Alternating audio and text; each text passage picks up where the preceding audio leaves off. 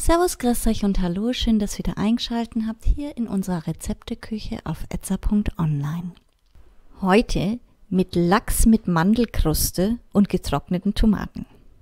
Die hier angegebenen Zutaten reichen für zwei Portionen und euer Zeitaufwand beträgt dann schon 60 Minuten.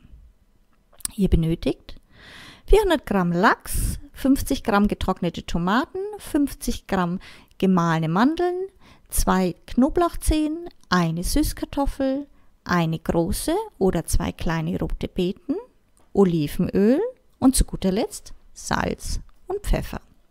Kommen wir zur Zubereitung. Als erstes den Ofen auf 160 Grad Umluft vorheizen.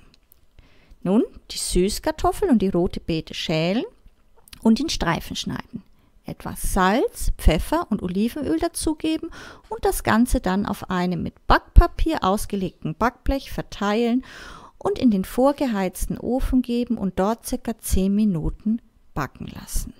In der Zwischenzeit die getrockneten Tomaten klein schneiden, den Knoblauch schälen und ebenfalls klein schneiden. Das Ganze in einer Schüssel mit einem Esslöffel Öl, den Mandeln und Salz und Pfeffer gut vermischen. Nun den Lachs gründlich waschen und abtropfen lassen und mit der Tomatenmasse bestreichen. Dann das Backblech aus dem Ofen nehmen und den Lachs dazulegen und alles zusammen nochmals 20 bis 30 Minuten bei mittlerer Hitze backen. Fertig! Für Anregungen und Fragen stehen wir euch gerne unter idee etza.online zur Verfügung, wünschen euch nun viel Spaß bei der Zubereitung und guten Appetit. Euer etza.online Team.